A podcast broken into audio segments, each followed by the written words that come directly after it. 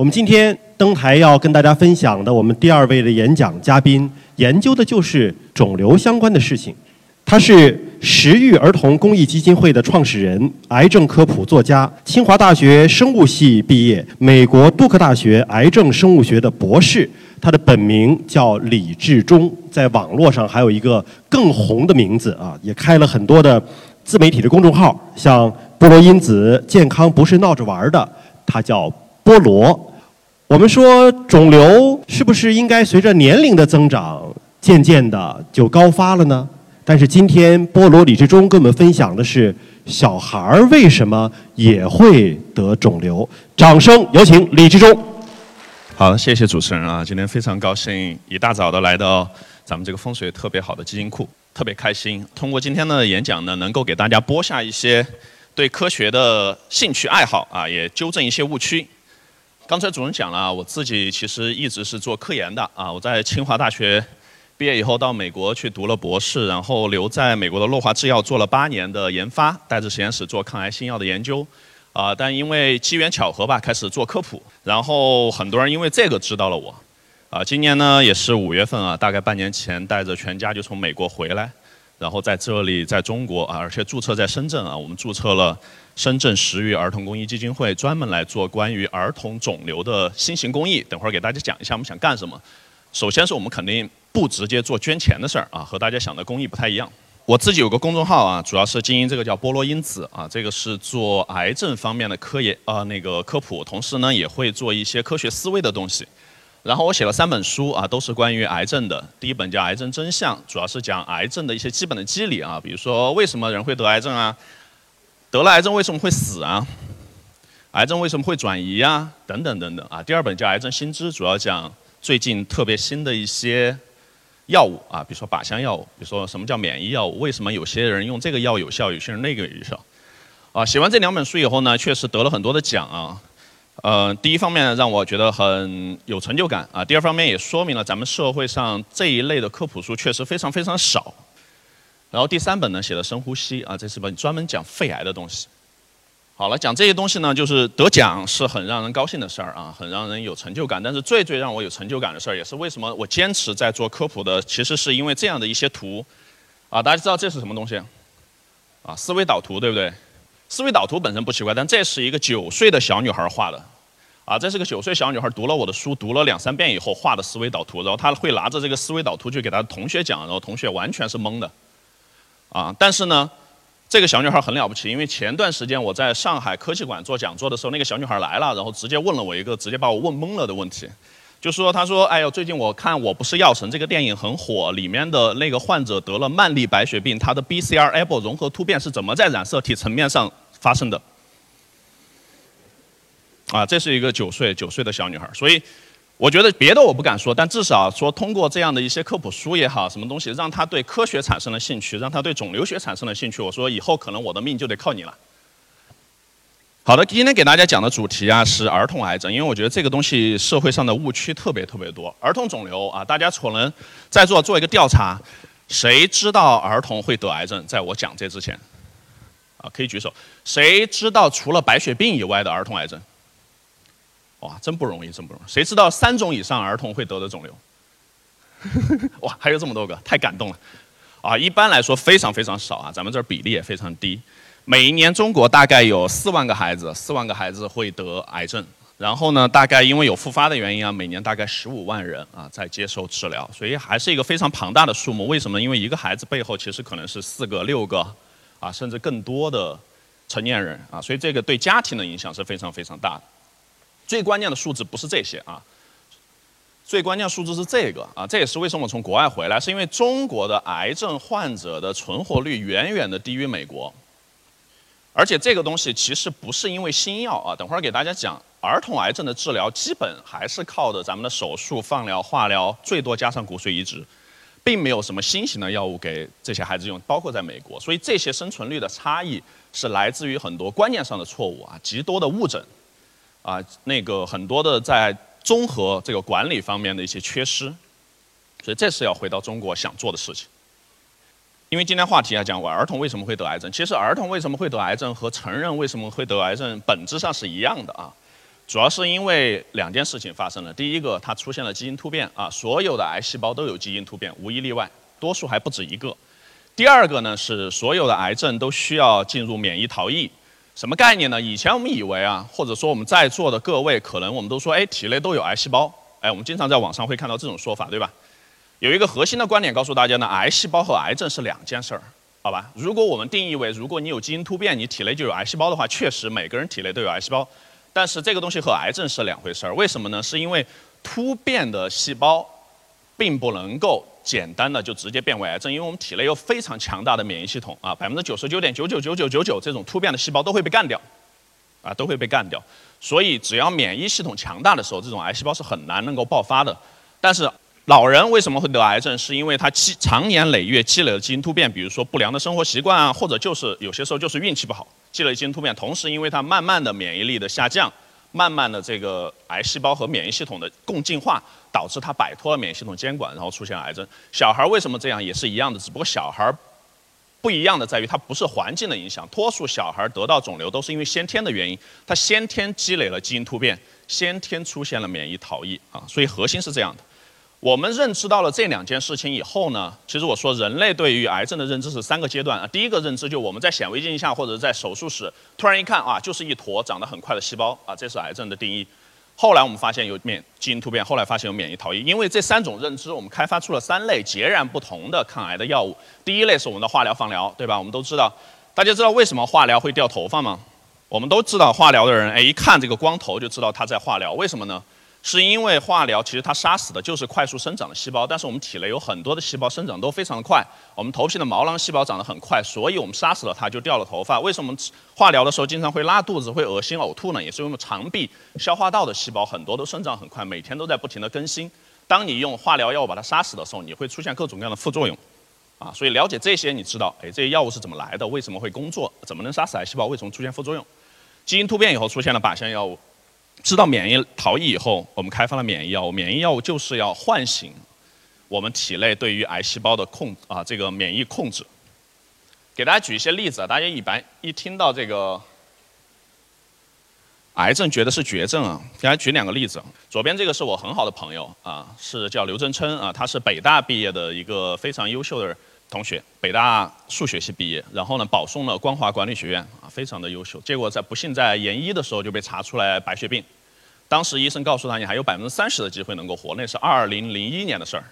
二零零一年，当时告诉你还有百分之三十机会能活五年，想象一个二十三岁的人听到这句话是什么状态啊？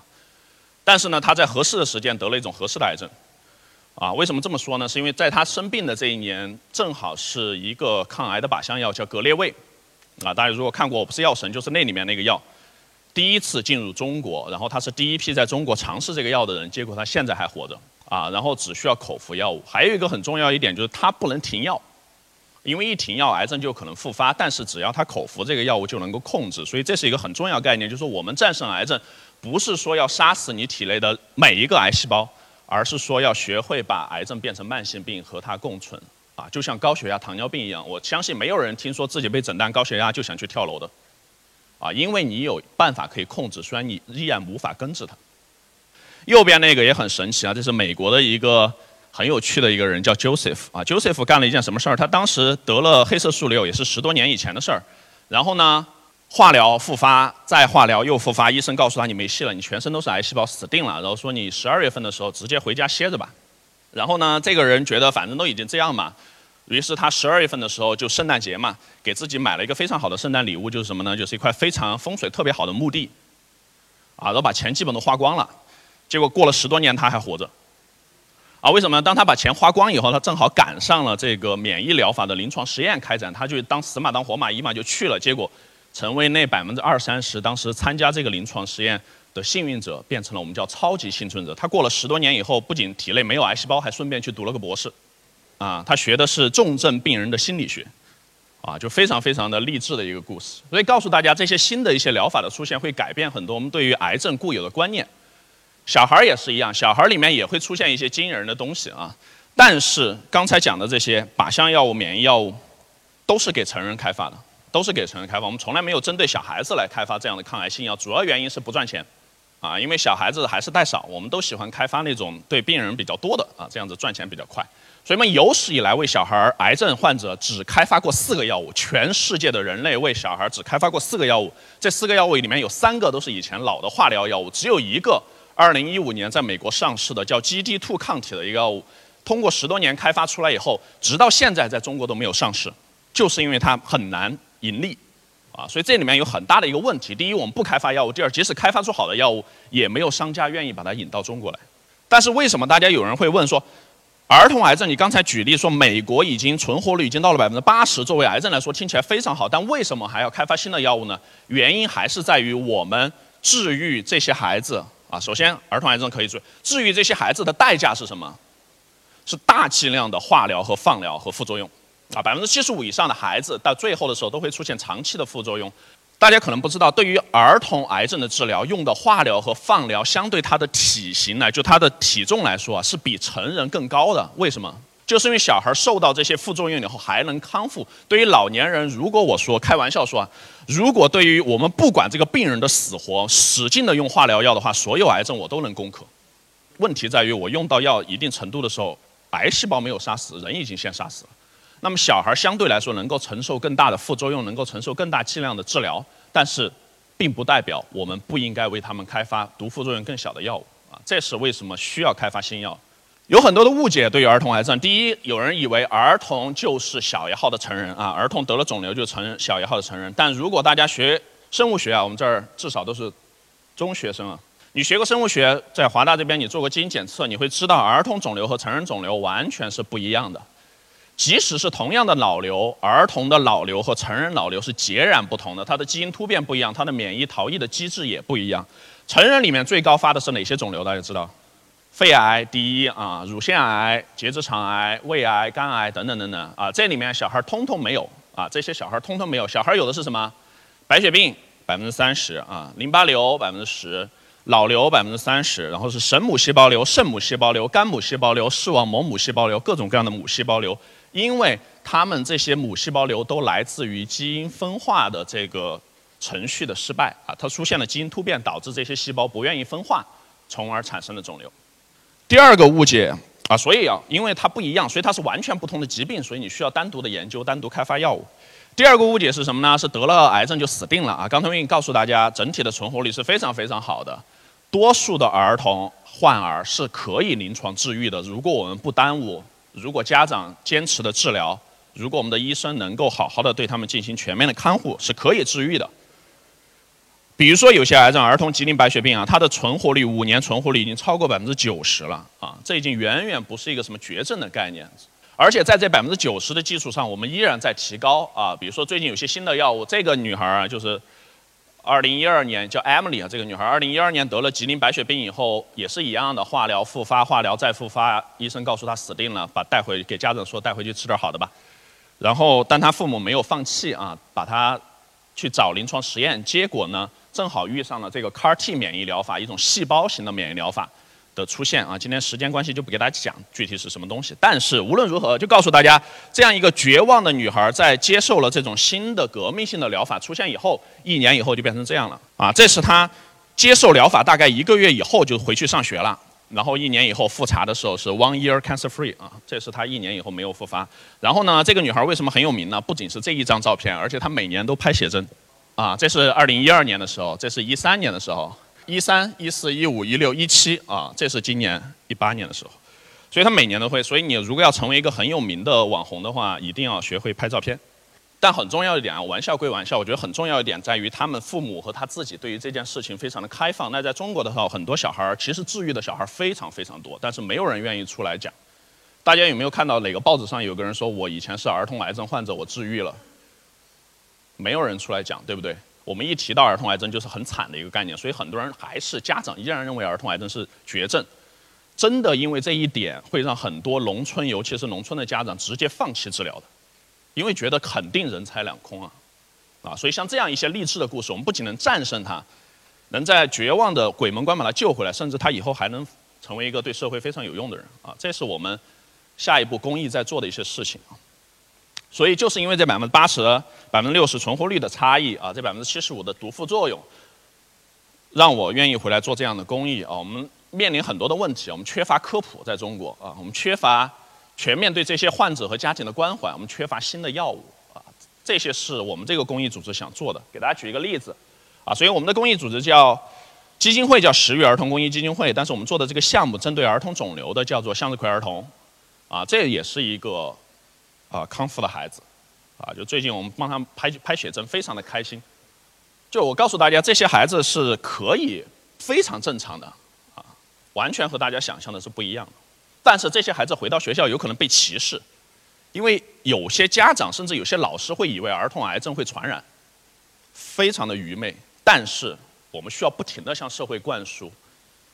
不会传染，而且他们会是非常健康有用的人。这是我们做的一个说科普啊，因为你现在如果到网上去搜索儿童癌症，你会出现各种各样垃圾的信息。所以我们要做一件什么事？我们改变不了搜索引擎，但是我们会做一个全中国甚至全世界最好的儿童癌症科普网站，啊，叫做向日葵儿童，这个叫儿童抗癌百科。我们已经这个网站基本马上下个月就会上线了。里面我们请了三十多位啊临床的医生，加上两百多位基本都是博士，全世界各地的志愿者，翻译了大概一百多万字的资料，然后做了十五种儿童癌症种类的东西。以后大家到这上面搜索，就能搜到很多癌症相关的信息。希望让更多人了解这个东西怎么回事儿，而且如果家长遇到以后不要走误区。我们有很多的社工支持啊，我们有很多的心理的辅导、随访的系统来帮助这些孩子在治疗过程中，甚至治疗之后都能够健康的康复。我们要一直伴随着他们。我们要做科研，我们要给儿童癌症，我们要了解儿童癌症是什么，同时为他们开发新的药物。我们能做这些事情，是因为我们有一万多名志愿者，遍布在全球任何的地方。你能想到的任何好的学校、好的医院、好的研究所、好的公司啊，都有我们的志愿者。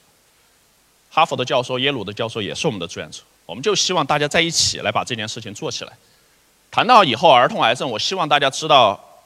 儿童癌症如果不幸被检测出来，能够第一时间。到正确的医院进行治疗，在治疗的过程中，有医生、有护士、有社工，有全方面的关心。在他康复以后，我们能让这些孩子顺利的回到学校、回到社会，成为有用的人。同时，我们要宣传这种正能量，给更多的家长进行鼓励。这也是我们公益基金会想做的事情，也是我们想达到未来会变成什么样子。所以，最后欢迎啊，咱们不管是学生也好，还是咱们在座的各位专家，能够一起携手来做这样的事情。啊，我们把